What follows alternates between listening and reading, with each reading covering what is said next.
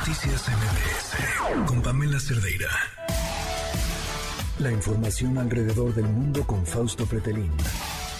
Fausto, ¿cómo estás? Muy buenas noches. Hola, qué gusto saludarte, Pamela. Muy buenas noches. Igualmente, qué gusto saludarte. Cuéntanoslo todo. Igualmente, bueno, Pamela, el día de mañana se va a celebrar en Buenos Aires esta cumbre de la CELAC, que es la cumbre de estados latinoamericanos y del Caribe, en donde, pues, eh, uno de los elementos eh, que llama mucho la atención era que hoy iba a reunirse Lula con Nicolás Maduro, digamos como en el preámbulo de esta reunión de la CELAC, pero por fortuna, allá en Argentina, hace ya algunas semanas, algunos ciudadanos eh, venezolanos eh, fueron con los jueces y levantaron una demanda en contra del hoy pues dictador de Venezuela, Nicolás Maduro, por crímenes que han recibido algunos de sus familiares, crímenes de lesa humanidad, ya inclusive la, la, la ONU cuando estaba Michelle, Bachelet todavía a cargo del área de derechos humanos de ese organismo, ya había dado un informe sobre eh, el caso de Nicolás Maduro. Sin embargo, tal pareciera que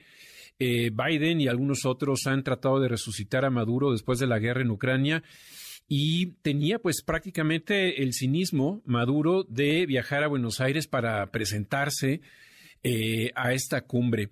Y creo, Pamela, que hubiera sido un gravísimo error eh, que Lula iniciara su participación internacional recibiendo y negociando con Maduro. Eh, sabemos que Maduro ya lleva 15, 16, 17 negociaciones o no sé cuántas mesas de negociación, empezando por México, eh, República Dominicana, Colombia o varios países más, y en todas ellas ha fracasado. Es decir, él sigue atornillado al poder y creo que sí fue una, una, buena, una buena solución, ¿no? El hecho de que pues eh, tenga miedo Maduro de viajar a, Buenos Aires. Él dice que por, movimientos de ultraderecha fascista, no. En realidad, eh, por cuestiones judiciales en contra de su persona, por eso no viajó a, eh, Argentina. Pero hay otros elementos que llaman mucho la atención. Uno de ellos, eh, Pamela, fue eh, pues esta conferencia de prensa que sostuvieron Lula y el presidente de Argentina, Alberto Fernández, esta mañana. Y Lula dijo al final que él se compromete que a final de su gobierno eh, la mejor relación bilateral que va, a que va a existir en América Latina es la de Argentina con Brasil. lo cual, bueno, pues es válido el hecho de que el presidente de Brasil así lo decida pero eh, es indudable que uno voltea a, Palacio Nacional en México para decir, bueno, y nosotros... Te sacaron de la fiesta. Pues sí, nos sacaron de la fiesta y la gran pregunta es, ¿quién es nuestro aliado? ¿Quién es nuestro, ¿Cuál es nuestra visión geopolítica en estos cuatro años y los pues dos años que faltan del actual gobierno?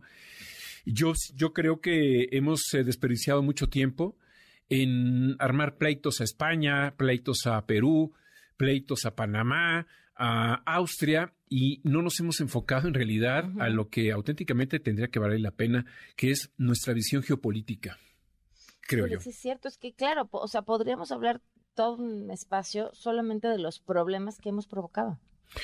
Sí, ese ha sido, digamos que el rasgo internacionalista de nuestro presidente.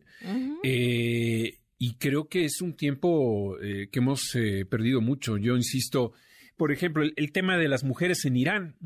Eh, hoy, hoy hubo una nueva ronda de sanciones por parte de la Unión Europea eh, en contra de algunos funcionarios allá iraníes que realmente pues eh, participan o coparticipan en estas manifestaciones que reprimen a las mujeres luego de que el año pasado, como sabemos todos, murió una, una chica de 23 años después de haber ido a un ministerio público, fue llevada por la llamada policía de la moral porque se eh, dejaba ver parte de su, de, su pelo en la cabeza.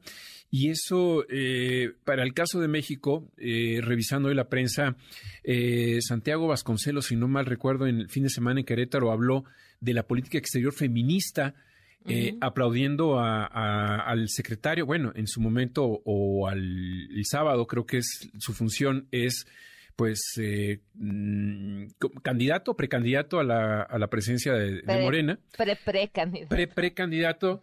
Y, y, aplaudía la política exterior feminista. Y yo, pues, cada vez que mencionan eso, digo, bueno, no hay que confundir un programa de un organismo como puede ser Relaciones Exteriores o como puede ser la empresa X o la empresa Y que fomenta mucho la equidad de género, a a que el gobierno federal tenga auténticamente una política exterior feminista, que esa es una broma verdaderamente muy mala, creo yo.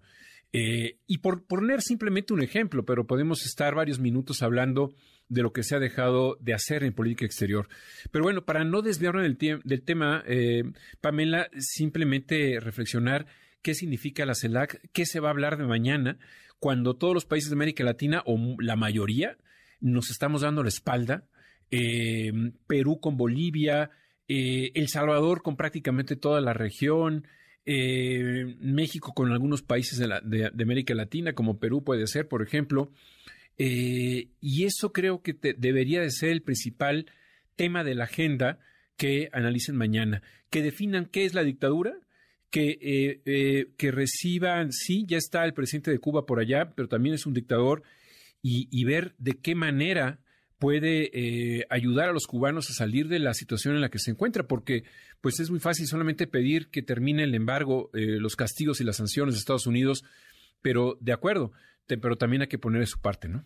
Sí, sí, sin duda. Pues Fausto, como siempre, un gusto escucharte. Igualmente, Pamela, muy buenas noches. Un fuerte abrazo, muy buenas noches. Noticias MBS